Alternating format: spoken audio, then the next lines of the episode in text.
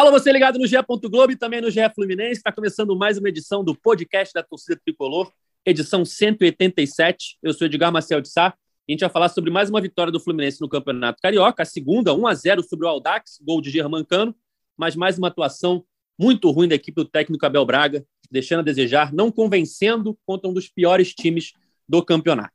Para falar sobre esses assuntos e outros, além desses, eu chamo aqui Gabriel Amaral, a voz da torcida tricolor. Não participou do último podcast, deu um miguezinho aí que o celular dele desligou, não acordou. Mas eu queria lembrar que eu acho que ele não participou, porque no dia do jogo, né, contra o Madureira, Gabriel Amaral jogou nas Laranjeiras, lá no Flucamp, joga nas Laranjeiras. Atuação patética, chegou na cara do gol, tentou cavar um pênalti, ficou pedindo lá, reclamando com o juiz, enfim. Se fosse o Cano, se fosse o Fred, estaria aqui criticando. Então vamos lá, Gabriel. Tudo bem com você? É, só quem sabe a quentura da panela é a colher que tá mexendo. Respeito todo jogador profissional, porque, meu amigo, o campo é muito grande. Do meio de campo até a área é um pique, meu amigo, que você não tem noção do quanto que a perna desliga quando você chega lá perto.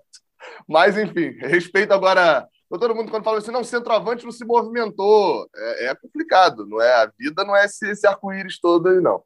Mas, enfim, não, não participei na última, realmente. É, o meu celular deu uma apagada geral é, e acordei só duas horas e meia depois do que era o podcast. Então não consegui participar, mas aí é o link, ó.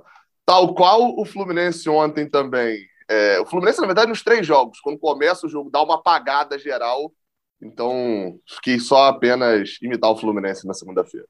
Cara, uma vez eu joguei no Maracanã recebi uma bola assim na ponta direita, achei que estava na cara do gol, né? Dei um tapa na frente, chutei, o goleiro pegou. Quando eu fui ver a gravação, eu estava tipo, na intermediária.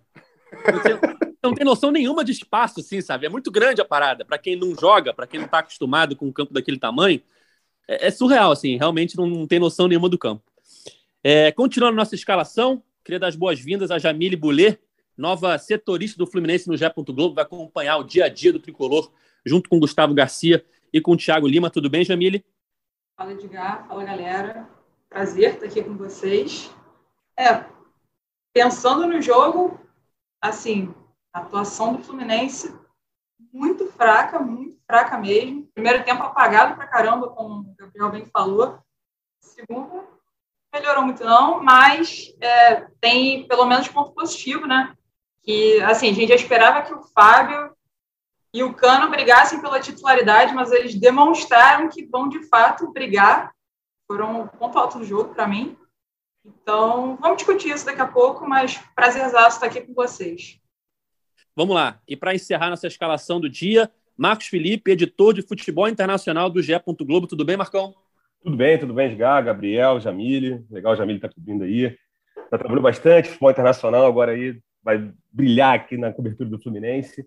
E assim, ia falar do jogo aí e falar de Fla-Flu também. Eu acho que foi interessante o resultado, ter jogado mal ontem, porque seguro, mandei a galera no pé no chão. Aí chega domingo ali, ó, pega o time que a gente venceu bilhões de vezes ano passado e dá tudo certo. Eu acho que foi, foi importante, foi, foi pensado a má atuação ontem. Tô brincando, mas enfim, mas vai ajudar o Fluminense domingo, assim, a galera entra com o pé no chão. Vamos lá, vamos falar desse jogo. O Fluminense chegou à sua segunda vitória no Campeonato Carioca em três jogos, né? Perdeu o primeiro jogo com o Bangu, ganhou de Madureira de Aldax, está com seis pontos, está na quarta posição, atrás apenas do trio Flamengo, Botafogo e Vasco, que tem sete pontos. E aí, fechando esse G4 do Campeonato Carioca.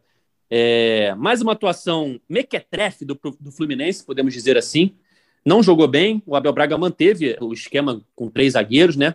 Botou a campo um time misto, com basicamente reserva, né? Mais até do que misto.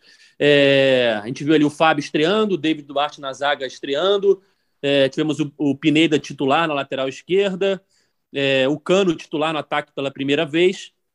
Enfim, é, foi um time reserva, mas que manteve o nível de atuação do time titular, ou seja, não jogou nada. O Fluminense enfrentou um dos piores times do campeonato, se não o pior, e não conseguiu convencer. Né? A gente muitas vezes é, vê aquele, aquele jogo contra um time muito ruim, e aí o Fluminense ou qualquer time vai lá ganha de 4, 5 a 0, Aí sempre tem um torcedor que fala, não fez mais que obrigação. É, recentemente a gente viu aí o Brasil enfrentando o Paraguai, que está muito mal nas eliminatórias. O Brasil jogou bem, ganhou de 4 a 0 e muita gente falou, pô, do Paraguai é fácil, bateu em cachorro morto. O Fluminense ontem não bateu em cachorro morto.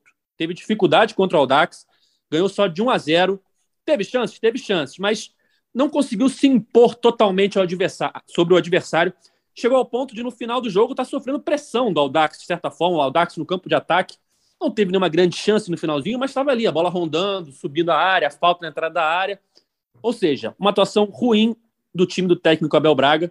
Eu queria a opinião de Gabriel Amaral para a gente abrir aí a voz da torcida tricolor. O que, que você achou, Gabriel, de mais uma atuação abaixo da média de um Fluminense que tinha muita expectativa da torcida, mas que até agora está sendo desanimador, né, ver o Fluminense jogar em 2022. Eu queria até abrir com uma pergunta meio que retórica, né? Quais foram os, os melhores momentos ali, assim, dentro de um jogo do Fluminense até agora, nesses três jogos? Pelo menos para mim, né? Acredito que para a maioria até vai concordar, que foram os momentos em que o Fluminense estava ganhando o jogo.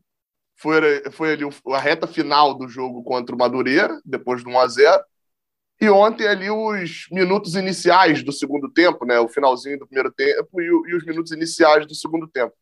Foram os, os, únicos momentos em que o Fluminense teve muito espaço, porque tinha equipes. É...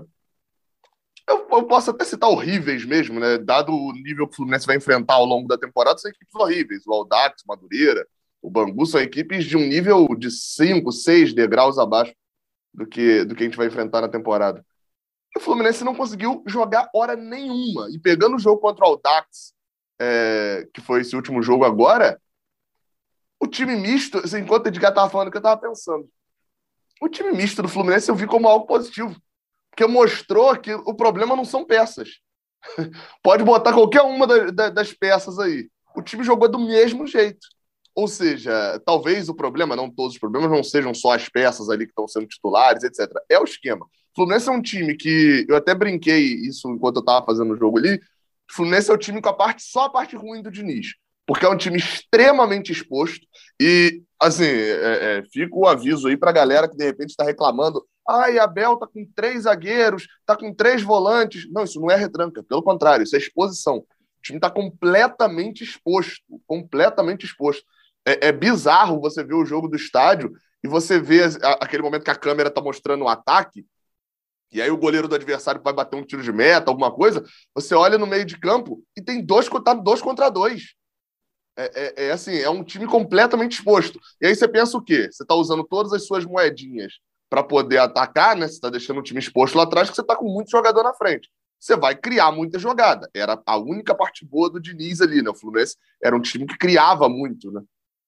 Não, não, o Diabel não. É só a parte ruim mesmo, não, não tem a parte boa. É um time que não cria, é um time é, é cego na criação, que roda, roda, roda, roda, roda a bola lá atrás.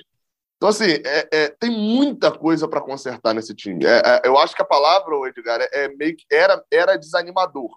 Acho que até o jogo ali contra o Madureira, é, 200 minutos de Fluminense ali ainda era desanimador.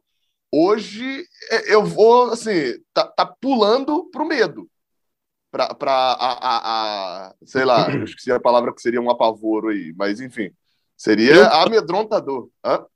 Preocupante. É, é, então, não, porque já tá dando medo, porque eu, ao, ao, mesmo tempo que eu entendo que, ok, é, é, um esquema mais diferente, que vai levar tempo e etc., eu já tô naquela fase de tipo assim, ok, a gente agora só tem 20 dias. Óbvio que são 20 dias com acho que seis jogos e tal, então tem ali um tempo de, de, de jogos, né? mas não tem mais tempo. É, tá, tá complicado. Mas, hein, Gabriel, mas eu acho que sim, a gente também tá com. É começo de temporada, e é isso aí que você falou, o time tá. É, é um novo esquema. A gente veio dois anos jogando de um jeito completamente diferente, é, com, com, com o Odaí, depois com o Marcão. E assim, a gente vai ter agora as carrego, agora vem o Fla-Flu e depois vem o Fluminense e Botafogo na sequência, para a gente pensar entrar nesse estágio de preocupante ou não. Porque ontem foi, foram dois jogos com o time e ontem com um time completamente diferente desses dois jogos. Né? Só o Iago, que jogou né, todas as partidas, e o Luiz Henrique. Então, acho que assim, existe. Acho que é necessário, que a gente brincou antes aqui de começar o podcast, tem aquelas figurinhas do Abel e tal, e tem a figurinha do Abel pedindo calma. Eu acho que é necessário calma. É, é necessário, é, é, bom, todo mundo, é, é um grande aviso essas atuações ruins, assim. Mas eu acho que, assim, para entrar nesse modo já tô com medo. Eu acho que tem que ter calma, assim. Eu acho que é, sim, sim. é o começo de temporada e, e, assim, são peças novas. E ficou claro que, assim, as peças são interessantes. O problema é o esquema. O Abel está tentando arrumar isso aí. Talvez não teria comparada à Libertadores do ano passado, o Fluminense está entrando agora com muito mais tempo para trabalhar um time. Então, assim, isso me deixa um pouquinho menos preocupado.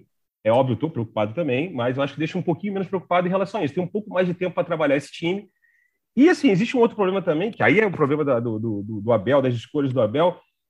Ontem, o, o, o Aldax tinha uma hora, a gente vendo o jogo no estádio, era a linha de seis ali atrás. Parecia o Irã na Copa do Mundo 2018, por exemplo. Então, assim, jogando com três zagueiros, sem o armador, sem alguém ali, e contrata o Natan, agora já tem que ir na fase de reclamação aqui do Abel. E contrata o Natan, por exemplo, que é um jogador de, de para pensar, para pensar o jogo, para trabalhar a meiuca ali, que o cara é o, é, o cara é contratado e não foi titular em nenhum dos três jogos. Nem quando o time reserva jogou. A essas incongruências do Abel, que eu acho. Acho que, que ele foi titular na primeira, o, o, o, Marcos. Acho que ele foi ah, titular na primeira. Ele entra, ele entra contra o Bangu, é, ele entra contra o Bangu de início, mas sai, né? Ele é um dos primeiros. Sim, sim. Ele, ele sai bem no início. Não teve 90 minutos, por exemplo. Então, assim, é, essas coisas que o Abel tem que ajustar, mas acho que para a gente entrar no nível medo, com todo respeito, assim, a você, mas acho que tá, falta ainda tá demais, assim. Acho que tem que ter calma um pouquinho. Olha, eu acho que a torcida não está nada calma, né? E não, não, ontem no estádio deu para perceber claramente nada. que não está nada calmo. Mas, assim, e o que assim, mostrou ontem, até que o Gabriel falou, é, mais do que o esquema, são, as peças mudaram, né? Na verdade, as peças mudaram e o time jogou mal de novo. Então não, não é só o, é, a questão de nomes, né? Ah, o jogador tal não está indo bem. Não, o esquema é, não está indo bem, né, Jamil? O que a gente pode dizer é que, mesmo mudando as peças, o esquema até agora não se mostrou confiável, pelo menos nesse primeiro momento. Cara, eu acho que é um meio termo entre o Marcão e o Gabriel, porque é claro que é, é começo de temporada, tem que ter calma, mas ao mesmo tempo não, não falta tanto tempo assim para o jogo mais importante, até, até o momento, é o jogo mais importante da temporada. Então, tem essa insistência nesse esquema de, de três zagueiros, e óbvio, ele está tentando implementar, isso leva tempo, mas será que o Fluminense tem todo esse tempo para esperar e insistir numa ideia que, pelo menos até agora, não deu certo? E tem um adversário que é duro, né? O Flamengo no domingo é um time forte. Assim, o, o Abel ele está muito convicto. É, até na entrevista durante o intervalo eles mostraram que ele disse algo assim: ah, é, o Flamengo também joga com três zagueiros, seleção, ele implementou essa ideia. Mas a questão é que até agora não, não deu certo, né? O Gabriel falou do, dos espaços, até acho que foi logo no início do, do jogo, teve um contra-ataque que o Fábio fez uma defesaça, assim, tinha muito espaço ali. E, é, pode parecer três zagueiros, como, como, o próprio Gabriel falou, né? E retranca não é, tá deixando o Fluminense exposto. E eu acho preocupante, assim, é, tem esse teste aí no domingo, de fato, mas eu, eu não estaria desesperada como o Gabriel, mas também não estou tranquilo igual o Marcão, não. E Jamile, não, então, só, só para não, só para deixar claro, eu não falei que eu, eu tô desesperado, não. Falei que entrando ainda. É, entrando, entrando. Eu tô, eu tô, assim, eu tô fazendo a transição entre, entre o, o, o desânimo, porque era um ânimo muito grande, né, no, antes do início da temporada, aquele jogo contra o Bangu, eu até chamei, acho que até o título do meu vídeo lá no canal é, é desanimador, do tipo, pô, que choque de realidade. Só que eu tô fazendo a transição entre o desânimo, entre já não ter mais ânimo. Então, é, é a gente já não começa o jogo. Tristeza. Isso, é. Não, não é que a gente está começando o jogo é, é, animado, esperançoso e agora. É, é, não. E vem o choque de realidade. Não, não, o choque de realidade já deu. Agora já começa o jogo do tipo assim. Eu vou ser sincero aqui, dramático além da conta, mas sendo extremamente sincero. O torcedor do Fluminense, fora da capa da zoação e etc., o cara tá pensando. O Flamengo não tá. Né? O Flamengo jogou um jogo só com o time principal, né? então, então a gente não tem muita margem do Flamengo. Mas o cara tá pensando assim, cara, esse time que eu vi de Abel, pra gente tomar 3, 4 a 0 não custa muito, não. É, é, é, o, cara, o cara lá no íntimo, ele, ele pensa, tipo assim, quietinho, então, ele não fala isso pro amigo dele flamenguista. Tem que acabar. Esse pensamento da torcida é sério, ainda mais contra o Flamengo, cara. Existe, não, então, mas é um pensamento maior. íntimo. Eu, Sim, eu só tô pagando pato de revelar externa, aqui. Né? Você está externando o pensamento de uma galera que assim. Então, mas eu fiz o link aqui, ô Marcos Felipe, eu fiz o link aqui, é tudo sacanagem, só quis fazer o link com a entrevista de Abel Braga. Ah, sim, claro. Que é coisas que você pode pensar, mas não pode falar. Tá aí feito o link, Edgar. Aí, ó. não, mas antes, Edgar, só queria falar uma coisa que a Jamile falou dos três zagueiros e tal. E assim, e realmente, assim, a questão, a questão não é nem o problema dos três zagueiros, é a maneira como o time joga. Que você sem o armador, aí toda hora você vê, no, no, especialmente no jogo contra o Madureira, a gente viu muito isso, e ontem também, é, é, é o zagueiro saindo lá na, na no, quase chegando no último terço de campo, passando, chegando na intermediária do time adversário, e pra, justamente para fazer o quê? Para armar, para tocar a bola. Você via a hora o Davi Duarte abrindo para caramba, o, o, o, o, Nino também chegando do outro lado, assim, entrando muito no meio de campo adversário, e aí você acaba expondo mais. Então, ou seja, o problema é nem necessariamente os três zagueiros, é, é realmente azeitar essa, esse, esse, esse, esquema com três zagueiros. Com, ele precisa de um meio, ele precisa de alguém, algum armador. Ele testou o Arias ontem, mas assim, o Arias também não é esse jogador, não é o armador. Ele até falou que o Arias foi bem, é um jogador voluntarioso e tudo mais, que parará, mas o Arias não é esse jogador de. É um jogador mais de penetração, não é um jogador de pensar jogo. Aí, por isso, cara, a revolta da torcida, Aí não sei se vai ser o gancho, vai ser o que? O Abel agora, né? Falar, falar das declarações do Abel. A gente vai para as declarações do Abel, mas enfim. É só para colocar que acho que o esquema. Os três zagueiros, inclusive, contra o Flamengo, a gente vai falar um pouco mais à frente. Eu acho que, inclusive, pode ser interessante, que vai ser uma proposta diferente. O Flamengo vai ser um time que vai, vai empurrar muito o Fluminense para o seu campo. Então, o Fluminense com três zagueiros, mais fechado, e procurando sair com o Luiz Henrique, sair com os dois laterais, com os dois alas, se tem qualidade. Eu, eu tô achando o Cris Silva um, um, bom jogador, tá, tá me animando, assim, não é aquela capitão Moldávia, pode dar jogador, pode ser um cara para escoar a bola ali, um, um, famoso tipo desafogo, pra, a mais, ainda mais do jeito que o Abel costuma gostar de jogar, que é, é um time é, reativo, você tendo um cara de desafogo como o Luiz Henrique do lado e o Cris Silva do outro, se ele. Ontem ele tava, acabou o nervosismo, né? É, o, assim, o Silva. Não ele acabou, deu duas né? bolas pro cano ali, bicho. Duas bolas. No, no finalzinho do jogo, né? Já é, no final do jogo. Tempo no segundo tempo. Ele toca uma bola, ele toca uma bola rasteira, o cano gira em cima do back e chuta, e tem um outro que ele cruza e o cano dá aquele voleio. Então, Isso. assim, é o cara que dá opção, que chega ali no fundo, ao contrário, ao contrário do Calegari, né? Ponto. Segue aí, Edgar. Não, o problema não é jogar com três zagueiros. O problema é que Sim. o jeito que ele está jogando com esse esquema está muito exposto, como o Gabriel falou. Então, ou seja, até agora não deu certo, né? E aí você me pergunta, Edgar, você iria com três zagueiros contra o Flamengo agora, domingo? Não. Hoje você iria com três zagueiros contra o Milionários? Não. Só que eu acho que o Abel vai contra o Flamengo e muito provavelmente vai contra o Milionários. A questão do, do Fla-Flu que o Gabriel falou, essas certas coisas que a gente sabe, mas não pode falar, né? Você não pode falar na frente do seu rival ali e tal, e o Abel também pode falar na coletiva. É, enfim, Fla-Flu recentes, desde 2019, aí, quando o Flamengo é, deslanchou aí com o Jorge Jesus e contratou vários bons jogadores, ganhou tudo e tal, o Fluminense tem tido um bom retrospecto, entre aspas, se a gente for comparar os elencos. Pô, ano passado, principalmente, ganhou quatro jogos. Perdeu que não podia perder, mas ganhou quatro jogos. O problema é, todos esses jogos, a maioria, o Fluminense joga se defendendo bem, fechado, leva o resultado ali meio que empatado até o final e faz o gol no finalzinho e ganha o jogo. Então, óbvio, assim, várias estilo vezes. do Abel. Vai manter, vai manter o cabelo sempre fez dos bons tempos. Só que, último... só que o Abel não tá nesse estilo, né? É, o Abel exatamente, tá é que é o problema. É. Exatamente. No último Fla-Flu é que foi um pouco diferente. O Fluminense conseguiu fazer 2 a 0 tomou 2 a 1 fez o 3 a 1 podia ter, ter feito mais gol. Mas normalmente, se a gente for lembrar aí, vitórias recentes, gol do Luciano no fim, gol do Julião no fim, gol do Iago Felipe no fim, enfim, são todos Fla-Flus meio parecidos. Gol do André no fim. É tudo meio parecido. E em todos eles, o Fluminense joga como tem que jogar diante de um adversário com um elenco muito superior. Joga fechadinho e consegue fazer o gol no final, ou em algum momento. Enfim, eu não vejo o Fluminense conseguindo estar fechadinho no domingo, porque o time está muito exposto. Vai é botar o, o, peito, vai de peito aberto. É, é isso que eu quis dizer quando eu falei ali. Você, você vai de peito aberto. Que... Ah, desculpa, pode Não, não, é, era isso. Você vai de peito aberto, meu amigo o, o, você é alvo de tiro fácil, né? E aí você toma um, toma dois, e aí se o Flamengo se fechar, se a gente não conseguiu criar contra o Aldax, sendo bem sincero, se o Flamengo se fechar, a gente não vai conseguir criar contra o Flamengo, né? A gente tem é. que ser extremamente sincero. Então, aqui. Só que eu acho que contra o, contra o, contra o Flamengo, desculpa, Edgar, só. só... esse falar. esquema, a, a, a, o Fluminense propôs jogo contra o Aldax, contra Bangu, contra Madureira, contra times que estavam lá segurando lá atrás. O Bangu jogou atrás, o Aldax ontem jogou ferrenhamente atrás, o Madureira também a, a zaga saindo para tentar armar o jogo, aí criava essa exposição. Eu acho que contra o Flamengo, é, não sei se o esquema três zagueiros é um esquema para o Fluminense, ponto. Mas como ele começou com isso, ele tem que manter uma ideia de jogo. Eu acho que contra o Flamengo ele mantém isso, vai ser diferente. O Flamengo vai ser um time que vai empurrar muito mais o, Fluminense para o campo dele. Então, esses três zagueiros não vão ter essa liberdade para sair e, ao mesmo e, e, por sua vez, não vão expor, não vão expor tanto a defesa. E aí Será? depende muito de você. Porque, minha, porque se eu sou.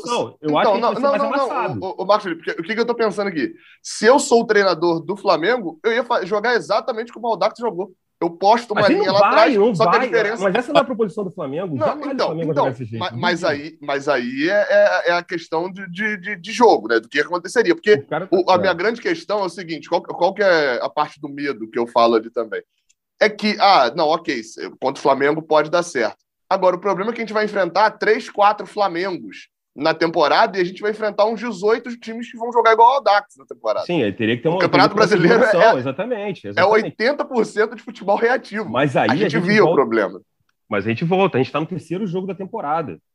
Por isso que eu peço, calma. Entendeu? Eu acho que pode. É, é que eu, eu, a gente vai entrar no mérito agora, é que a gente sabe o que, que o Abel. O problema é que a gente já está com preconceito, e aí não preconceito de preconceito de no sentido, a palavra de pré-conceito. A gente tem um preconceito com o Abel, e de fato eu também acho isso que o Abel chegou num período da carreira que a gente acha, e lá atrás ele já não era um cara de, de super soluções. E talvez agora menos ainda. Então, acho que a preocupação, o seu medo, do temor vem daí. De tipo, por mais que o time está começando agora, a gente sabe que está começando agora, mas você acha que de repente, não sei, estou botando palavras na sua boca, desculpa, mas é, você acha que o Abel não vai conseguir resolver esse esquema quando chegar daqui a 20 dias, quando pegar o Milionários, eu já vejo com outros olhos. Eu acho que assim é o que chegou, é um time que contratou com peças que podem esse esquema com três zagueiros, se for bem é, treinado, for bem armado, pode funcionar. Você tem o Felipe Melo, você tem o Nino, você tem o David Duarte, você tem o David Braz, você tem zagueiros que, que são bons de, de, de saída de bola e que são zagueiros experientes, zagueiros com, com, com, com não tem muito pique de, de, recuperação, mas são zagueiros que sabem se colocou, alta colocação. Ele optou por esse esquema. Se vai, que só tem que dar um pouquinho de tempo. A gente vai ter esse jogo contra o Flamengo agora e vai ter um jogo na sequência que é outro jogo também que é um time que não vai, que é o Botafogo, que é um time que está bem, inclusive o líder do campeonato e tudo mais. Então acho que esses dois jogos que podem ser a régua para daí assim, ó, se esses dois jogos desempenho realmente assim for crítico como foi é, nesses três primeiros jogos contra os pequenos, aí a gente pô, liga de sinal de alerta, temor, volta Marcão, não sei, mas eu acho que por aí. Só que existe, a gente existe um preconceito com o Abel de realmente que o Abel não vai conseguir resolver isso, não vai conseguir dar jeito, não vai conseguir fazer esse esquema fluir. É, acho que esse é o grande medo da torcida.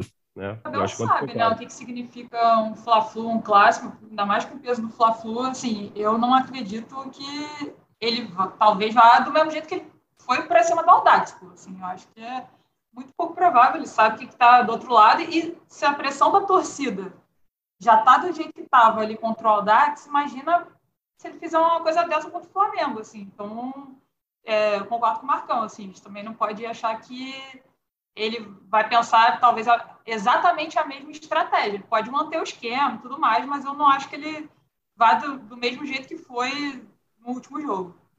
É, o que mais preocupa a torcida, eu acho que nesse momento, é que o Fluminense é de longe o grande do Rio que pior apresentou futebol esse ano, né? E muita expectativa, né, Edgar? Muita expectativa. Quanto maior a expectativa, expectativa. maior a, a, a, a, frustração, caso ele não, não, não ocorra, né, o que se espera. Então, tem isso também. Esse é um outro fator que deixa a torcida mais empolvorosa, mais pé da vida, né? Puta, né? Vamos falar aqui. Ô, ô, Edgar, um bom exemplo é o seguinte: o Flamengo até agora não estava com um profissional, né? Então não, não entra nessa não conta. Tinha, né? Expectativa mas... O único jogo ganhou de 3 a 0 fácil. Não, não é. Não, mas, mas, eu digo assim: pra, é, na verdade, para Botafogo e Vasco, começar com invencibilidade, duas vitórias e um empate, já é o cenário mais positivo dos últimos anos. Não, e para o Fluminense, obviamente, que isso não ia bastar, né? Então, sim, sim, eu acho que essa, essa questão não, mas... da expectativa mostra já isso. Mas olha só, eu acho, eu acho, que o Fluminense poderia, se começasse que nem Botafogo e Vasco, a gente não estaria falando o que a gente está falando hoje. Se o Fluminense mete 4 a 2 A gente estaria alguém, folgado demais, seria o oposto. Esse é o problema. É, o, o Fluminense tem três jogos contra Madureira, Bangu e Aldax e fez dois gols. E daquele jeito os gols, né? É, não tem um é. gol que empolgou. É, é um gol, gol de bola aérea e um gol de cagado, né, irmão?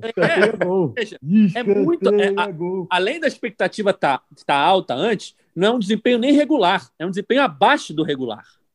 E aí você vê na coletiva o Abel falando certas coisas que preocupam ainda mais a torcida, você cria um clima muito negativo para um início de ano, muito desanimador para o início de ano, que havia muita expectativa, como a gente falava. Assim. Nos trabalhos recentes do Abel aqui no Rio, né, teve o, melhor trabalho recente dele no Brasil foi no Inter, quase foi campeão brasileiro, mas eu confesso que a gente não acompanha tantas coletivas como a gente acompanha aqui no Rio, quando trabalhou no Flamengo e no Vasco. E repercutiu muito aqui no Rio coisas que ele falou em coletivas do Flamengo e do Vasco que pegaram mal entre os torcedores. É, no Vasco, lá, quando perdeu, se eu não me engano, pro Flamengo, ele falou que foi lindo. No Flamengo, ele falou que era normal perder para time e tal, fora de casa. Foi o Inter, foi pro Inter no Beira Rio. Beira Rio. O Atlético Mineiro também lá, no, no Independência. E era aquilo que o Gabriel falava: essas coisas você pode até achar, mas você não fala. Você não externa, né? Você pode até falar ali na de chava para sua família, mas você não chega no, na entrevista coletiva e fala isso. Como você não chega na entrevista coletiva e fala que diante do Audax, que é um dos piores times do campeonato, você está mais preocupado em sofrer um empate do que fazer o segundo gol, como o Abel falou ontem. Quando perguntaram para ele a questão do Ganso, vamos entrar nesse assunto agora das vaias, da torcida, é, perguntaram para ele sobre botar o Ganso, botar o Wellington, ele deu a resposta dizendo que estava mais preocupado em fechar o time ali para não sofrer o um empate do que fazer o segundo gol. Se ele está mais preocupado em não sofrer o empate do Audax, imagina quando pegar o próprio Flamengo agora, Palmeiras, o Atlético Começou Mineiro. o jogo, né? Os imagina- Dois minutos de jogo, Abel. Acabou! Acabou, É, cara. Acabou o jogo. Cai, cai, cai, cai, cai, cai. Cai, Tipo assim, segurar. Eu, eu entendo que tem a pressão do resultado, ele tem que ganhar os jogos, até contra o Audax, contra o Madureira principalmente, tem que ganhar esses jogos. Mas, pô, será que ele botar o Wellington não foi o que chamou o Audax ali pro, pro aquele abafa ali do final? Talvez Ah, foi, se tivesse alguém. Ganso ou outro jogador que desse mais Segurasse é, a bola. né? é, segurasse a bola mais na frente, conseguisse criar alguma chance. Enfim, aí a gente entra nesse assunto. É, Abel falou essas coisas na coletiva, mas antes mesmo da coletiva, durante o jogo, quando ele chama, quando ele a torcida pede a entrada do Ganso, né? Marcão e Gabriel que estavam lá no estádio podem falar até melhor. Acho que a Ele Jamile. pede- Jamile... Ah, não, Jamile ontem era o Noel lá, né? Ontem era o Noel, Era o lá. Noel, né? É, o, o- a torcida pede a entrada do Ganso no momento ali que se entendia, o torcedor entendia que poderia o Ganso poderia entrar e tal. O Abel não coloca o Ganso e aí já começa ali umas vais, os primeiros xingamentos e quando ele chama o Wellington, aí desanda de vez. Pelo menos essa foi a impressão que eu fiquei vendo pela TV. Foi Que o Wellington teve um. A, a entrada do Wellington teve um- uma influência grande nas vais, nos xingamentos. Gabriel e, e, e Marcão que estavam lá. Como é que vocês, vocês viram esse momento, essas vaias ao Abel? Vocês acham que é precipitado? Vocês acham que é merecido? Como é que vocês viram esse momento? Gabriel, não. Enfim, Não, pode, falar- pode lá, deixa. Não, não, é só assim. é- Um de cada vez, vai. Mas é igual Abel, Abel, gosta de falar isso na, na, na, coletiva. O torcedor é soberano. Tem direito de vaiar completamente e tal. Só que a galera estava exagerando demais. Assim. No primeiro tempo, teve alguns momentos que o time não estava jogando bem e já tinha aquele burburinho. Uh. Quando o Abel tira o Iago e bota o bigode, já tem vaia já. Aí eu acho que o Abel, quando chega ali, que a pessoa está pedindo ganso, que ele faz aquelas três ele quer saber, não vou te botar ganso porcaria nenhuma aqui. Pô, e, foi- e- e aí, assim, acho que rolou. E depois ele fala: não, a torcida tá certa e tal. Mas, assim, rolou uma animosidade também do Abel. O Abel não virava nem para trás, inclusive, para olhar ou para dar um mime. O, Leomir chegava, falava com ele, ele não olhava para o Leomir nem no banco, ou seja, ele não virava nem a cara para torcida. Não estou falando se é bom, ruim, se é a relação e tal, isso não. A galera pegou um pouquinho pesado demais. Aí o Wellington realmente, assim, eu acho que, eu não sei se foi birra do, do, do, do Abel, ou o jeito do Abel que a gente sempre. O Abel lá atrás, ele metia, sei lá, um Edinho da vida para segurar o resultado. Diguinho, 2012. Diguinho, mas Diguinho, de respeito com o Diguinho. Diguinho é excelente Não, não, não, jogador, tô comparando o bicampeão do brasileiro. Diguinho com o futebol do Wellington. Eu mesmo dizendo que Diguinho em Botafogo, inclusive. 2012 era a mesma reação da torcida agora que provavelmente vai ser com o Exatamente, exatamente. Em 2022. E assim, é, exatamente. Então a torcida, eu Só acho que. lembrar uma passagem. Marcão. Hum. Só para dar um exemplo. Em 2012, o Diguinho já não era titular, a dupla era Dinho e Jean, né? E sempre que o Abel chamava o Diguinho, a torcida protestava. É, o Wellington. Eu me lembro Hum. muito bem daquele Fla-Flu 1x0 no, no Engenhão, gol de voleio do Fred. Segundo tempo, o Fluminense ganhando de 1x0.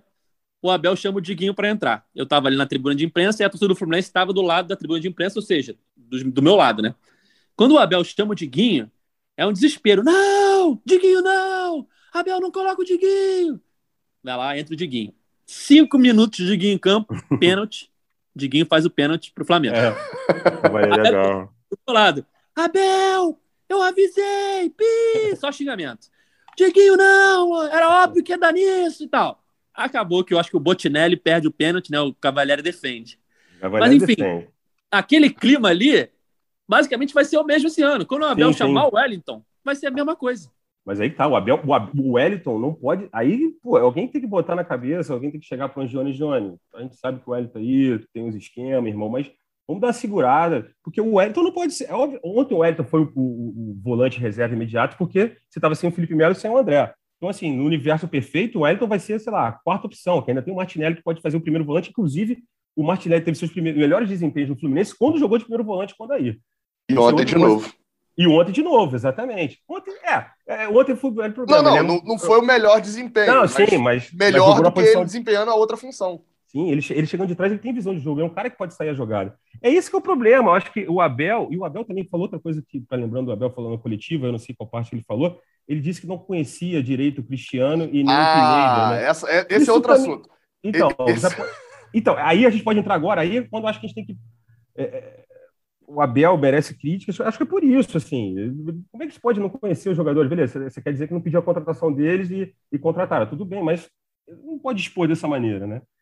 Enfim, eu acho que. Não, é, no, no, no, no, caso aí da, da fala de Abel, enfim, de toda, toda essa, essa questão do, do, do ganhar o jogo e da, das vaias para o Wellington, enfim eu, eu, na hora, minha reação ali sobre o Wellington foi o seguinte: era hora, o Fluminense estava ganhando o jogo, não estava jogando tão bem. Não estava jogando tão bem, não, estava jogando bem, ponto. Domingo tem um Fla-Flu, ganhar o jogo era importantíssimo, importantíssimo ganhar o jogo, para justamente é, é, uma parte do sentimento ser esse, de tipo, pelo menos ganhamos dois jogos, tem que dar tempo e tal, porque se perde o jogo, esse discurso aí do, do Marcão ia por água abaixo. De não, não, tem que dar tempo, agora que vão vir os testes e tal. Se perde o jogo para o Dax, acabou, pô. É... Aí nessa hora que ele poderia ter. Tudo bem, o time estava muito exposto. Ele tinha tirado Iago para botar bigode, estava com áreas por, pelo meio. Só que assim, estava muito exposto, mas era contra o Aldax, pô. É, é, é uhum. já era um problema desde o primeiro minuto de jogo, o Aldax não tinha capacidade para conseguir fazer um gol. É, é, era hora de tentar buscar um segundo e trazer a torcida ainda mais para perto. Ok, mesmo se não fizesse segundo, a torcida estava ali mais ou menos já. Colocar o Wellington é jogar a torcida para longe. É, o Abel não trouxe a torcida para perto, Abel deu um empurrão na torcida para longe. É, e, e, e, assim, porque o Wellington entra junto com o Caio Paulista, né? Mas o Caio Paulista acho que a torcida entende mais, porque era o único jogador daquele perfil ali no banco. Entrou depois de entrar bigode. Não tinha ninguém ali para entrar que não fosse Caio Paulista no lugar de Luiz Henrique, né? É, mas o Wellington é, é, é o. E, e assim, deixando claro, tá? O Wellington entrou, não errou nada errou uma virada de jogo, deu, fez uma roubada de bola, quase gerou um gol do Fluminense. Acertou uma virada de jogo também, ele errou um. Não, não, e, e, e o, teve um gol que saiu quase que no, numa roubada de bola dele. Acho que ele rouba a bola e. Aí o cano, o cano mete no. Não, não, não é essa bola não. É, então, é, mas, mas teve ali, foi uma, foi uma boa roubada de bola dele. Assim, o problema, desde o ano passado eu falo isso. O problema de Wellington não é necessariamente você analisar um ou outro jogo dele. Ele não é, o Wellington não é um jogador burro, ele, ele, é um jogador que foi se acabando durante a carreira. Ele se transformou num jogador que não tem mobilidade, que, que é, tem uma dificuldade muito grande, aliás, uma facilidade muito grande de ser driblado. Tem uma falta que Caio Paulista faz na entrada da área, que ele tá meio apavorado ali na reta final do jogo. Acho que o Wellington tinha sido driblado assim. Eu driblaria o Wellington. É quase isso.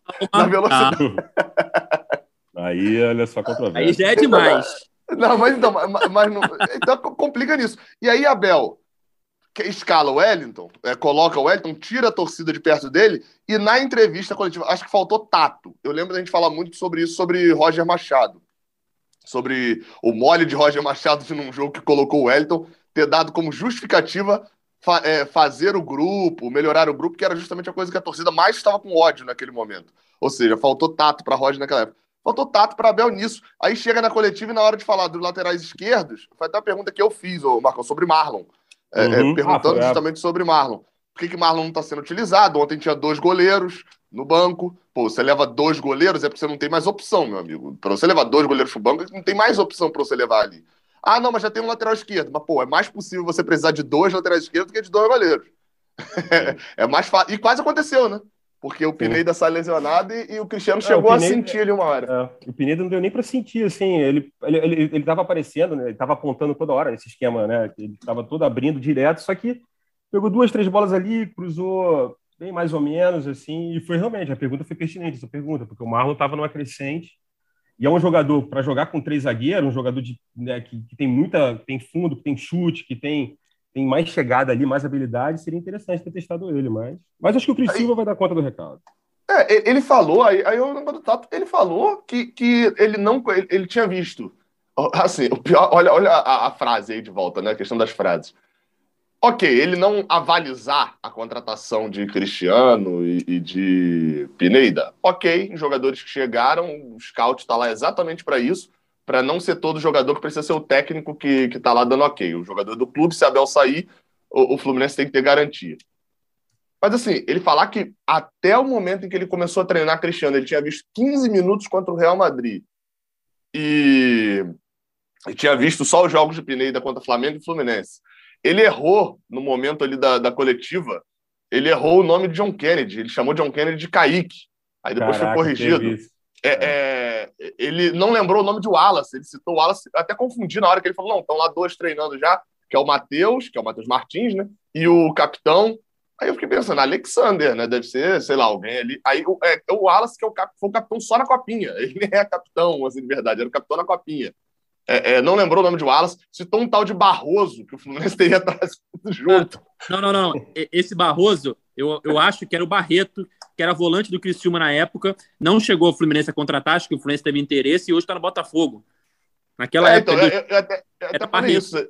Talvez fosse alguém que ele pediu e não trouxe, mas ele, ele meteu o Barroso. Certeza que era o Barreto. Confundiu completamente. Então, assim, é, é, esse do Barroso é mais na piada, né? Mas nos outros dois, mostra também um desconhecimento de Abel no elenco, no geral, que me assustou. Pô, querendo ou não, são, vamos botar aí, um mês dele tendo contato direto com o elenco e mais um mês desde que a contratação dele foi anunciada, mais uns 20 dias aí, pelo menos. Pô, ele, ele falar que não tinha muita informação de Cristiano e Pineda é, ok, quer ver esses caras jogando antes. Mas se ele, se, o, o, o problema em relação a Marlon não é só é, é, ver os outros jogando. Então, o Marlon não jogou. Como eu falei, tinha dois goleiros no banco e não tinha um outro lateral ali que poderia dar uma outra opção. Por mais que, como eu falei também na abertura, o problema para mim é muito mais esquema do que peça, né? É, Marlon no lugar de Cris Silva ali nos dois primeiros jogos não ia nossa, agora revolucionou 6 a 0 no Madureira. Não ia ser isso. É, no intervalo do jogo, Gabriel, eu falei exatamente isso. Postei no Twitter assim: ó, mudaram algumas peças, mas os erros seguem os mesmos. 45 minutos de um Fluminense com três zagueiros e sem inspiração. Abel vai ter muito trabalho para fazer esse esquema dar certo. E aí, nos comentários, o Lauro Aires comentou o seguinte: tá todo mundo fora de posição. Os zagueiros do Flu não têm qualidade para armar. Iago não é camisa 10, Martinelli jogando de meia. Pode registrar lá no podcast. Tá aí, ó, tá registrado. Está registrado. E eu queria ler uma outra também tweetada que eu vi aqui, ó, é, do João Bolt, historiador que a gente sempre cita aqui no podcast, faz matérias lá no GE. Globo. Ele tweetou o seguinte aqui sobre as coletivas do Abel. Na minha opinião, faltou acima de tudo malandragem ao Abel hoje. E isso eu não esperava ele, coletiva não, na questão das mudanças, né, do, da entrada ou não do Ganso. Botar o time quase reserva, cinco substituições e não botar o Ganso em campo foi chamar boa parte da torcida para briga. É, aquilo que você falou. Eu né? não me incluo nessa parte, mas hoje o Ganso tinha que jogar. Exato. Eu, eu acho que existe um clamor pelo Ganso surreal. Ponto. Sim. Existe, existem sites de né, Fluminense, não vou falar o nome, porque não é legal, assim, muitos sites, assim, é legal, isso eu acho maravilhoso, um monte de influencers e tal. Só que a galera dá muita orelhada, tem muita gente que eu não sei de onde tirar fonte, é, é dificílimo você conseguir acompanhar treinos no Fluminense. Então, assim, ah, o Ganso tá arrebentando no stream, brother da onde se tirou isso? Aí se cria, aí está falando, eu falei pouco antes aqui, altas expectativas. Esse time tem uma, uma expectativa enorme. Contratou, se contratou, se Libertadores. Aí já, aí, ou seja, a frustração vai na mesma proporção. E quando você cria essa expectativa com o Ganso, que já tá, todo mundo está esperando há três anos que o Ganso jogue alguma coisa, não ter, ele, ele, ele era para ter tido mais oportunidade em certos períodos da, desse, desse, desse, desse tempo que ele está no Fluminense. Mas agora, assim, contratou-se 500 mil pessoas, o Ganso está lá mil anos, Aí vem esse papo que ah, o Ganso está arrebentando nos treinos, aí rola essa comoção absurda pelo Ganso, como se ele fosse resolver tudo. É demais. Ontem, mas aí eu concordo com o Bolt, e o Edgar também falou antes aí também. É, o, eu não sei se foi o Amaral que falou. É, comprou um barulho à toa ontem, com time reserva, 500 substituições, botava o Ganso ali, segurava a galera, a galera o Ganso ia ser igual com o Fábio, a mesma vibração louca com o Fábio ontem. O Fábio fez duas defesas contra um time que não fez nenhum gol no campeonato, e nego já melhor goleiro do Brasil. Então, a torcida do Fluminense, a galera que, assim, é, é muito 880. Então, assim, tem que ter um pouquinho... Assim, existe um, uma expectativa muito gigante sobre o Ganso que eu não entendo ainda, assim, para tanta expectativa. Eu queria que ele jogasse, eu acho que ele podia ser esse armador, embora eu acho que é o Natan, entre aspas, o Natan em mais 10, o cara que tem que armar o jogo ali, foi contratado para isso. Mas, mas existe muito, muito, muita expectativa com o Ganso que não, tem, não tem para que tanto isso. Mas eu acho que foi exatamente essa, essa questão da malandragem. Se você bota um time reserva, Sim. tem cinco substituições, é natural que a torcida espere que o cara vai entrar, pelo menos, se não seja titular no time reserva, que entre no segundo tempo. E vem de uma semana em que saiu uma notícia, não estou dizendo que é verdade ou mentira, não sei, não tenho informação, estou dizendo que saiu uma notícia de que o Ganso teria ficado chateado com o Abel Ainda por não ter sido relacionado no último jogo e teria é, discutido com o Abel. E aí ele tem a chance de pelo menos botar o Ganso para jogar no segundo tempo, cinco substituições. Ele não coloca, ele alimenta não só a ida da torcida, como também uh, esse bafafá em cima dessa suposta insatisfação do Ganso com ele. Enfim, mais uma vez, eu não tenho informação. Só que faltou malandragem. Principalmente se o, o Ganso é, negou né, a informação, desmentiu a informação. Principalmente se não tiver acontecido mesmo, faltou malandragem do Abel. Enfim, bota o Ganso ali, mostra que tá tudo bem, sabe? Um jogo contra o Aldax na segunda rodada, na terceira rodada. Você vai se preocupar e não tomar gol do Aldax? Se você se preocupa com isso, imagina quando for enfrentar os outros times. Aí já era, já entra perdendo o jogo, porque contra o Aldax você tem medo de tomar um empate, vai para cima. Tenta o segundo, terceiro, quarto gol. Enfim, faltou malandragem. Nem se é. pode ter mais medo de, de tomar gol do Aldax do que vontade de fazer o segundo. Eu acho que isso foi um agravante, assim. É, além dessa expectativa, a torcida queria muito ver o Ganso em campo. Acho que cabia ali, pela, pela circunstância do jogo, assim mesmo. Cara, tá ganhando do Aldax, né? Como você falou, não dá para você ter medo. É, e, e, e, toda essa questão do bastidor, enfim, seria realmente uma oportunidade perfeita para ele colocar o Ganso ali em campo e preferiu, sabe, demonstrar que não queria perder. E aquela coisa, né? É, o Fluminense não tem tanto tempo assim, até o jogo mais importante até agora da temporada é a hora de fazer teste. Na minha opinião, é mais fácil fazer teste quando você está ganhando do Aldax do que tentar fazer teste ali com o Flamengo jogando. Então, você ter medo nesse momento, se preocupar mais, se apegar mais ao resultado, assim, você implementando um, um sistema novo, é, toda circunstância ali levava a crer que o melhor é você vai, vai testar, cara, sabe? O, o Ganso, ele é um cara que, como o Marcão falou, estou esperando há três anos, mas ao mesmo tempo o Fluminense está com essa, esse problema na criação, né? Ficou, no primeiro tempo, então, ficou muito claro, o Fluminense não conseguia criar. Tem o Natan, mas não, também você não pode sobreviver uma temporada inteira com um jogador só criando. Então, assim, dava para testar ali, era, era assim, na minha opinião, era o ideal. E depois ainda veio esse sincericídio aí na, na coletiva, com um clima meio chato, né? Sincericídio é muito bom. Sobre, sobre, sobre Ganso, acho que é, é mandando bem a real, assim, da, da minha opinião. Eu acho que tá muito, é muito claro de que o Fluminense não suporta mais Ganso. A, a, a, se dependesse da, da comissão técnica, óbvio, é o que eu tô falando aqui, é minha, minha visão, não é minha informação. Não, não claro, se perguntar ele não vai ser isso. Acho que o Fluminense tem enfim, tá com um problema ali chamado contrato com o Ganso, tem que fazer. Só que, a partir do momento que você já tem esse problema, e é um cara que um dia jogou bola na vida, um dia Ganso jogou bola na vida.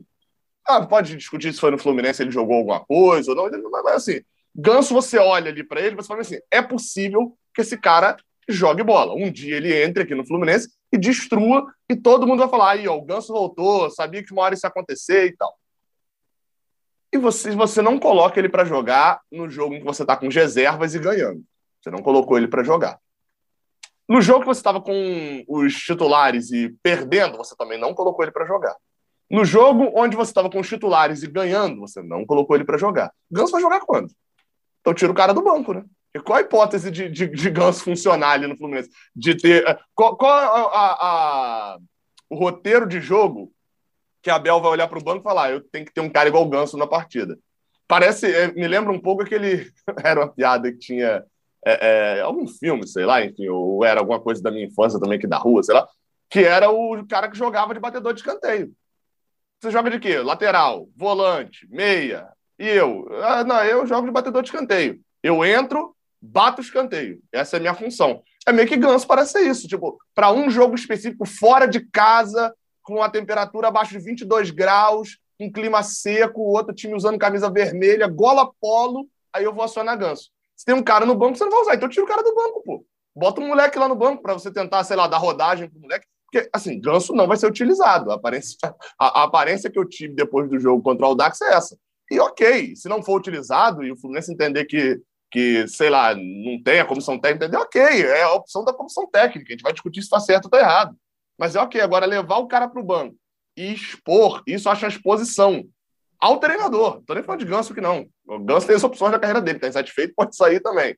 Mas é, é, a exposição que você tem quando leva Ganso para o banco e não bota para jogar num jogo contra o Dax em que você colocou o Wellington, ou seja, claramente trazendo a torcida contra você, é uma exposição desnecessária e que é, é, é mais do que a atuação, é uma das coisas que mais está repercutindo nas redes sociais, justamente nos últimos dias. É, até tira o, o é, é meio que uma cortina de fumaça para a atuação tão ruim e é, essa questão de Marlon e, e de Ganso da, da, comissão técnica para com esses dois jogadores, e que para mim a questão da atuação é muito mais agressiva, muito mais grave até do que esses dois comportamentos, né, com, ah, com Ganso e com Marlon. Falta foco nas, nas críticas aí. Mas é isso. É, totalmente. Mas aí eu, não, é, aí eu também não vou, não tem como controlar a crítica do. Não, do, é, não, exatamente, é. exatamente. É, se a gente for pensar, assim, se essa situação toda de ah, não colocou o Ganso, colocou o Wellington, fosse no Fla-Flu, queria segurar o resultado para vencer o Fla-Flu, tava 1x0 e tal, eu até entendo. Que, pô, Fla-Flu ali é um, um, jogo difícil, um clássico, um adversário teoricamente superior. Não, você quer vencer. Vai... Não tem como. O importante é vencer. A torcida quer vencer, quer ganhar de 1 a 0 meio a 0 Aí você bota o Wellington ali para segurar e dá certo, ótimo. Agora, contra o Audax não se justifica. Não se justifica. Contra o Audax, o que vale é a atuação. Se você, se você jogar muito bem contra o Audax, que é a 500 chances de perder o jogo, a gente já está aqui falando que jogou muito bem, que o Fluminense está evoluindo e tal. E convenhamos, se o Fluminense quer 500 chances de jogar muito bem contra o Audax, a chance de não ganhar... ganhar o jogo. É. Não, não, assim, é mal comparando, é, o, o, o, foi o que aconteceu com a seleção contra o Paraguai, assim. É, o Brasil estava ganhando de 1 a 0 só fez a goleada no final do jogo. Mas estava jogando muito bem ao longo do jogo, criando, parará, aquela coisa, sem Neymar e tudo mais. Ou seja, estava. Tava, é, é, tava, o que você falou agora.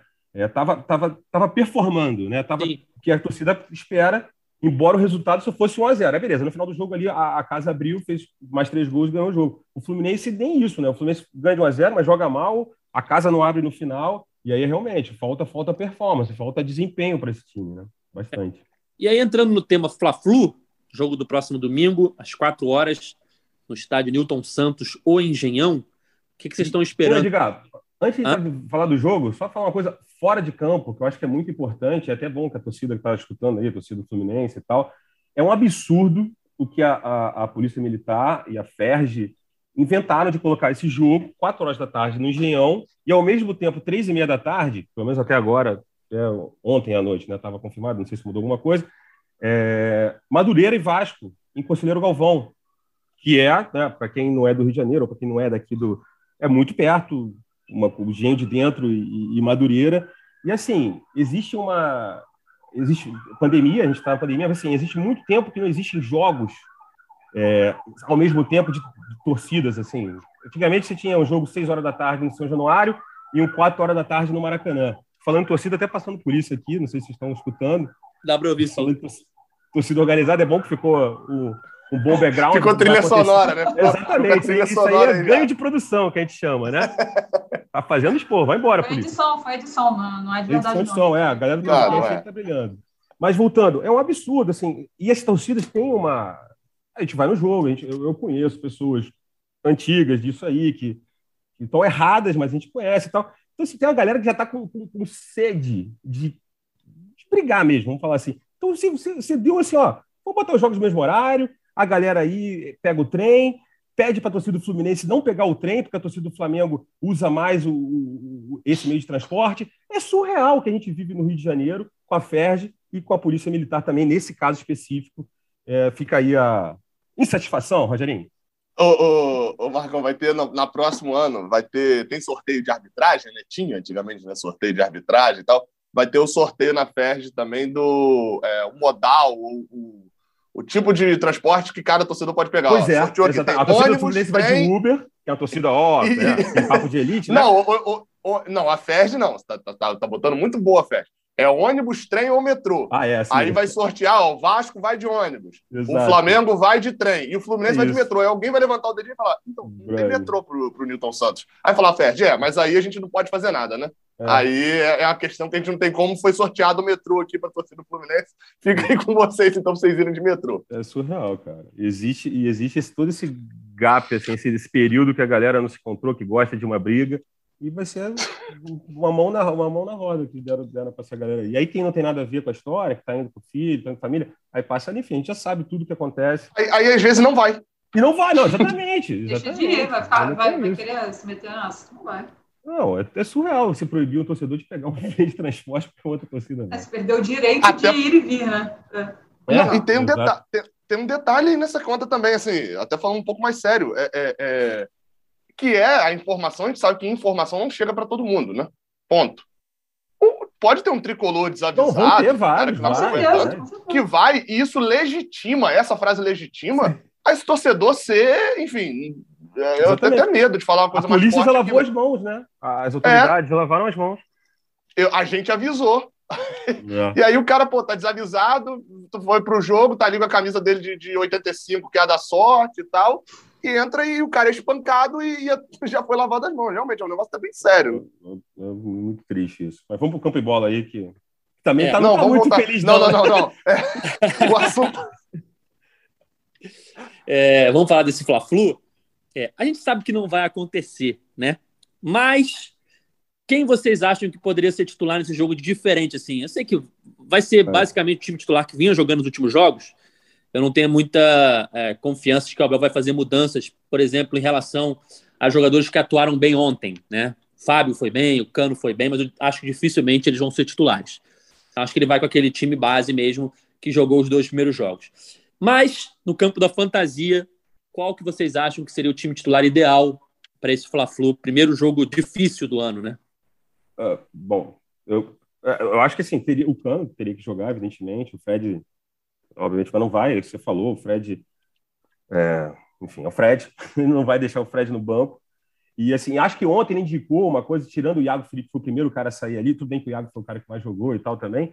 Mas não sei, ele já, ele já testou, de repente o Iago pode ser esse cara que saia do time. Eu adoro o Iago, mas ele é um cara que ele, ele, ele dá hit, ele corre, morde, mas ele é um cara que não, não é um criador, né? Então, assim, o Natan, de repente, entrando no lugar dele. Aí a zaga ali do mesmo time, né? Samuel Chaves de um lado, o, o Cris Silva do outro, os três zagueiros ali, Felipe Melo, Nino e o, e o Braz. O time que está fazendo, só que o Natan no lugar do Iago, né? Na frente do, do, do, do, do menino André ali. Acho que essa seria uma opção, né? mas acho, provavelmente também não vai fazer isso também, não. Mas você colocaria Luiz Henrique, William e Fred ou Arias no lugar do William? Porque ainda, ainda não viu o William se destacar não. com a camisa do Fluminense nesses primeiros jogos, não. Não, eu, eu colocaria o Ares para você ter opção. Ah, faltou, faltou um jogador na escalação. Eu colocaria o Ares pela atuação que ele teve contra o Madureira. E é um jogador assim, que aí você tendo na tampa a criação, o Ares, tudo bem, ele é um super criador, mas ele é um cara que é, chega pelo meio, ele se mexe bastante, então vai dar opção, vai, dar, vai fazer essa, essa ligação né, com, com o Natan ali no meio de campo. E o Luiz Henrique puxando contra-ataque, como ele fez em vários Fla-Flus, inclusive, o Fla-Flu do, do, do, do Pacaembu. O famoso desafio, né? É, exatamente. O Fla-Flu Pacaembu não, o Fla-Flu do, do, Itaquerão lá, que ele fez a jogada e tudo mais. Então, assim, eu acho que seria, botaria o Arias. E, e, pode ser que aconteça, porque o Arias foi bastante elogiado, né? Dentro dessa coletiva louca do Abel, o Arias foi elogiado com certa... foi legal, foi bacana. Eles dá moral pro Arias, que é um jogador que o Fluminense contratou e tem um contrato muito longo, tipo, né, no esquema do Ganso, só que esse vem jogando mais e, e, é um jogador mais novo, pode dar colher frutos. Então, acho que é um, é um jogador que o Fluminense tem que valorizar a torcida tem que ter um pouco de paciência, que é um jogador que assim, é, é também um, um, um, ativo do clube, um bom ativo, né? Um jogador de 23 anos, colombiano, mercado na Europa. É, tu que esse não é um problema agora, né? Não estou entrando com essa discussão, não tem nada a ver. Mas eu acho que o Arias poderia ser esse cara para ter mais. E é um cara muito mais velocidade que o Bigode. E o Bigode entra no segundo tempo pegando o Flamengo mais cansado, no caso. É. Eu acho que tudo passa pela proposta de jogo, né? É, como foi falado aí, se, se, o Fluminense realmente tiver a intenção de abaixar um pouco as linhas, é, e jogar em velocidade, eu acho que justifica muito mais você segurar um William Bigode, de repente, para um momento no segundo tempo. Uhum. Ou que você já esteja com resultado, ou que você esteja precisando do resultado e vá subir mais as linhas, vai jogar com menos espaço no campo e utilizar um John Arias de início. É, mas acho que assim, algumas coisas ficaram bem claras nesse, nesse jogo. Uma é, até os 40 minutos, quando o Fluminense só tinha meio campo para jogar, Cano não estava fazendo praticamente nada de diferente do que Fred vinha fazendo é, entrava naquela conta da, da, das peças que, que a gente estava falando, né? É, trocou uma peça pela outra, o problema é a forma de jogo, não mudava muito. O gol, é óbvio, tem um mérito total de Cano em relação a posicionamento. é, poderia ser uma causalidade, mas no caso dele, a gente sabe que é um, uma qualidade dele mesmo, é a questão do posicionamento. Mas é um gol, assim, que de, não tem um mérito técnico, direto ali de, de, de um chute e tal, um gol de dentro da pequena área. E após o gol, aí, para mim, Cano entrega algo que Fred não consegue entregar. É, Cano marcou a saída de bola Isso. do Aldax o tempo inteiro. Deu uns três ou quatro piques ali que eu confesso que eu não vejo Fred dando faz muito tempo. Não, e isso, assim, isso é, questão também, física. Né? Oi? Não, isso, Gabriel, só desculpa, desculpa mas é só para é, é, sublinhar o que você está falando. É, a gente vendo do estádio isso, vendo a movimentação do cano, na hora que a câmera, obviamente, está vendo a televisão, a câmera está na bola, e mas você está vendo o cano, a movimentação do cano sem bola também, assim, procurando, uhum. dando opção de jogo, é muito maior que o Fred, é muito mais, até porque é mais novo e tudo mais. Então, assim, e esse primeiro combate dele é, é, é sensacional, inclusive para o jogo contra o Flamengo. Assim, seria, né? A gente sabe que não vai jogar. Para o jogo contra o Flamengo, que é o Flamengo é um time que sempre, né, desde que duvido que vai mudar com o Paulo Souza, é um time que começa a construção justamente com os zagueiros deles, são bons zagueiros, zagueiros, zagueiros de qualidade e tudo mais. Então, assim, o Cano fazendo esse primeiro combate que o Fred não faz seria fundamental domingo, mas acho que não vai rolar, não. É, então, aí, é, é isso tudo, como eu falei, tudo dentro da, da forma de jogo que você quer jogar. Se o Fluminense tiver a intenção de realmente abaixar mais as linhas, o combate lá na frente ser, ser feito, né, de fato, porque contra o Audax não tinha combate lá na frente. Começar com a linha alta, o Audax estava o tempo todo fazendo lançamento nas costas do zagueiro. Se for jogar assim, aí de fato não adianta muito você botar o cano lá na frente, que ele não vai ter nem espaço para correr. Agora, se abaixar as linhas e for jogar, se tentar jogar mais em velocidade, e o cano, eu até, eu até brinquei que assim, o cano para contra-ataque, ele, tem, ele não tem o botão X, ele não tem o botão triângulo direito, até deu um ou dois passes ali, né? Para contra-ataque. O botão dele é só o direcional, o analógico e o quadrado. É só isso. Ele domina, gira e bate. Ele deu sete finalizações no, no, no jogo contra o Dax. Sete. Eu, eu, posso até ir depois checar isso. Eu vou até checar que é uma informação interessante, mas é, é, se eu não me engano, acho que foi, foram mais finalizações que o Fluminense deu no jogo contra o Madureira.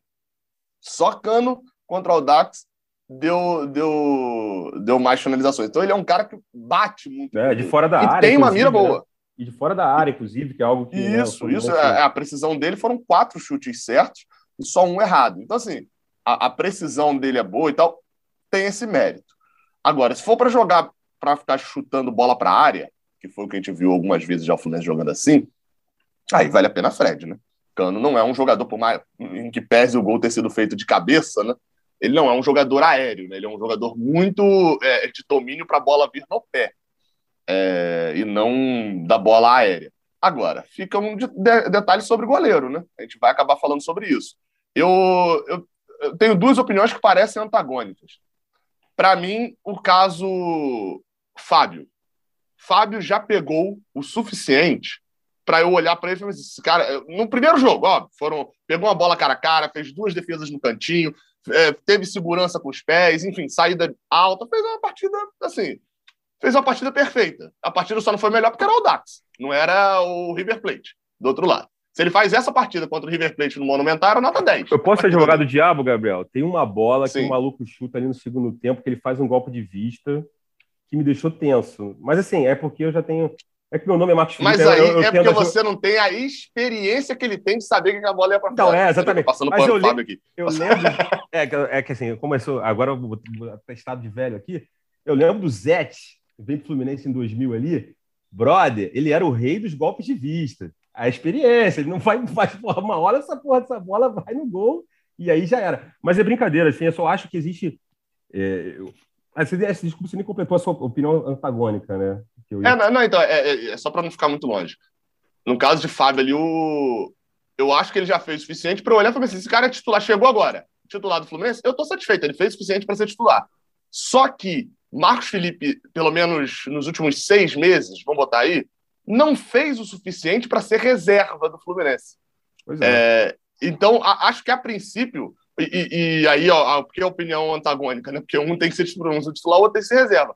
Só que eu tenho um medo muito grande do que vai se transformar isso na torcida, porque, pô, ontem a torcida estava empolgada. Fábio, Fábio é gigante, cara. Tá? Fábio é um cara gigantesco no, no, Brasil, no cenário brasileiro.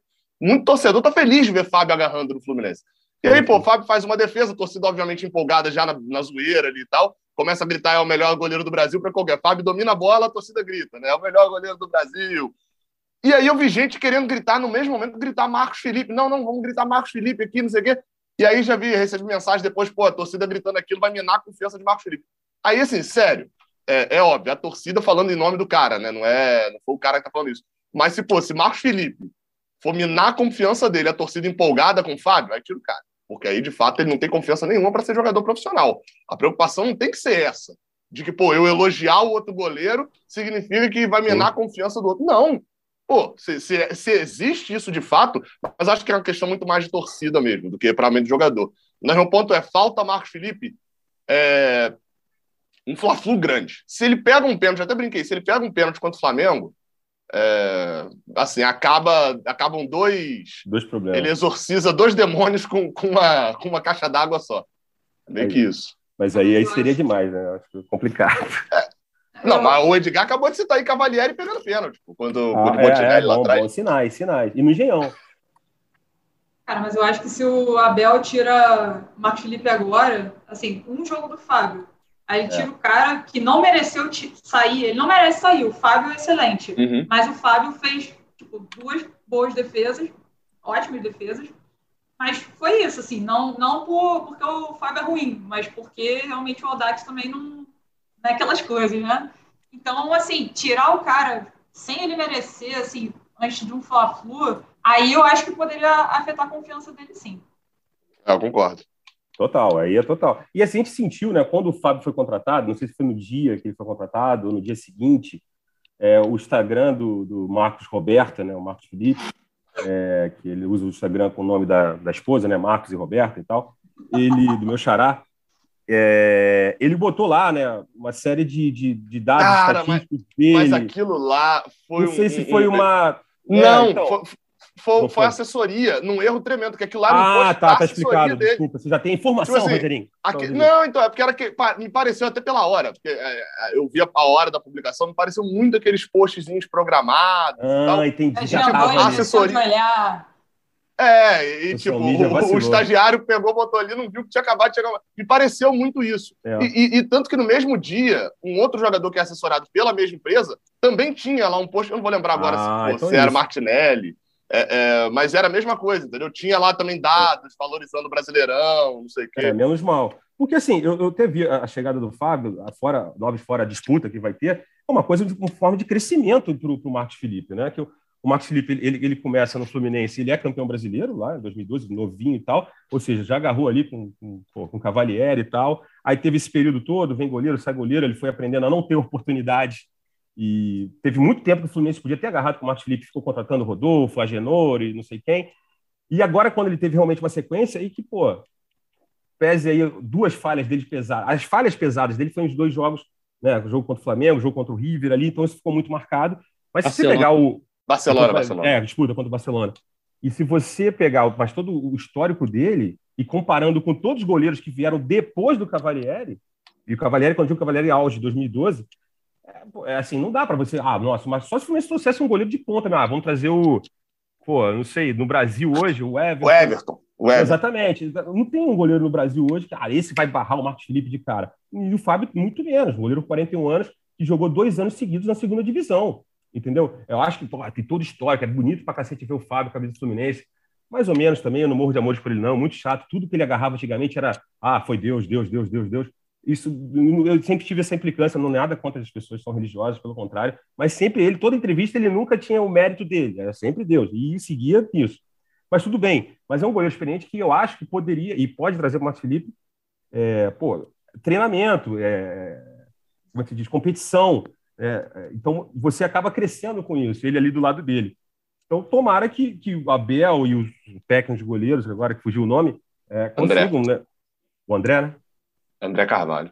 André Carvalho, exatamente. Consigo gerir isso. Só que o Abel já jogou nas costas do André também, né? Uma coletiva pré-jogo aí desse jogo todo, você falou, ah, o André, o André que vai decidir, o técnico, nosso técnico de goleiros que vai decidir, quem tiver bem vai jogar. Então o Abel já lavou as mãos, tá na, mão, tá na mão do André. Seria inclusive uma boa pauta aí. Fica a sugestão, uma pauta com o André Carvalho aí, falar dessa coisa toda, essa história de goleiros, do Fluminense, enfim.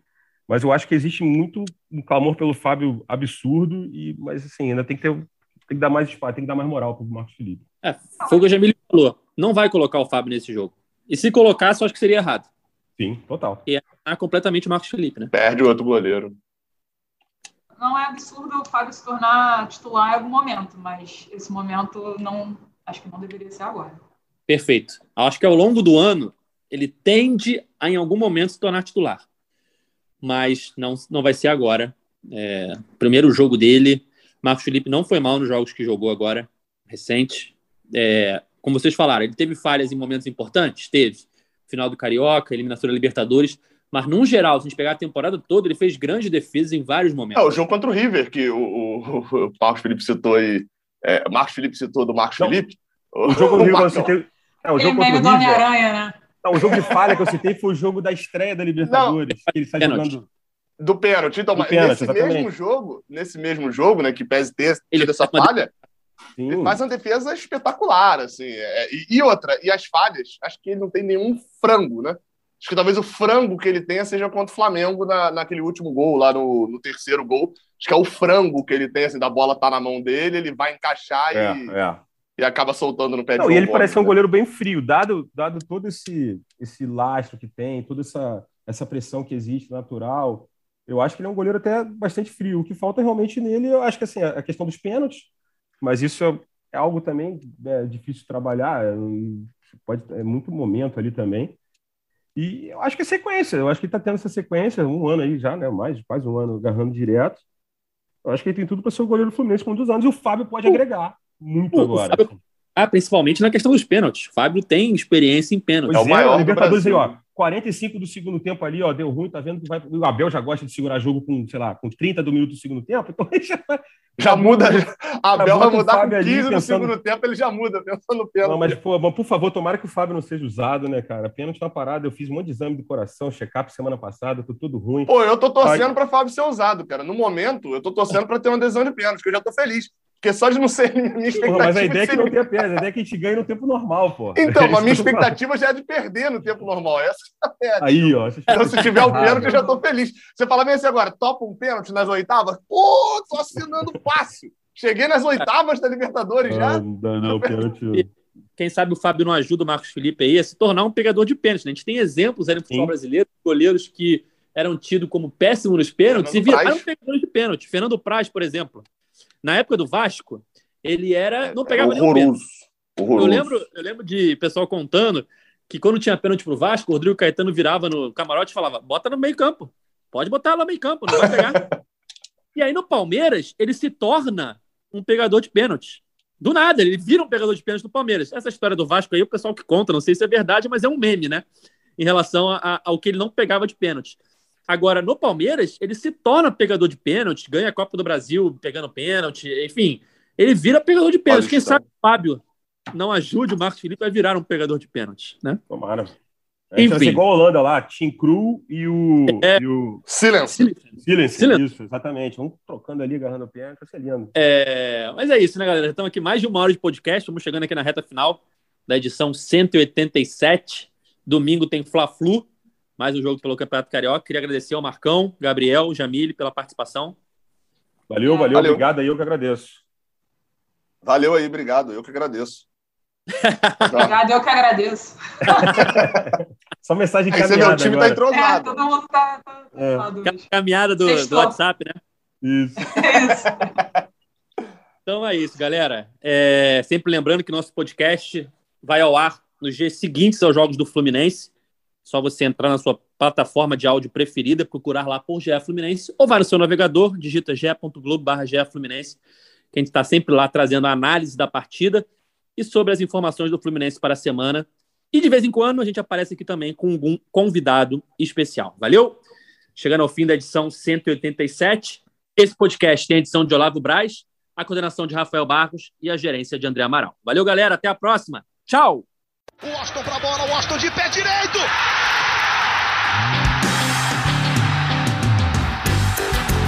O podcast sabe de quem? Do Fluminense! Do Flusão, do tricolor das Laranjeiras. É o GE Fluminense.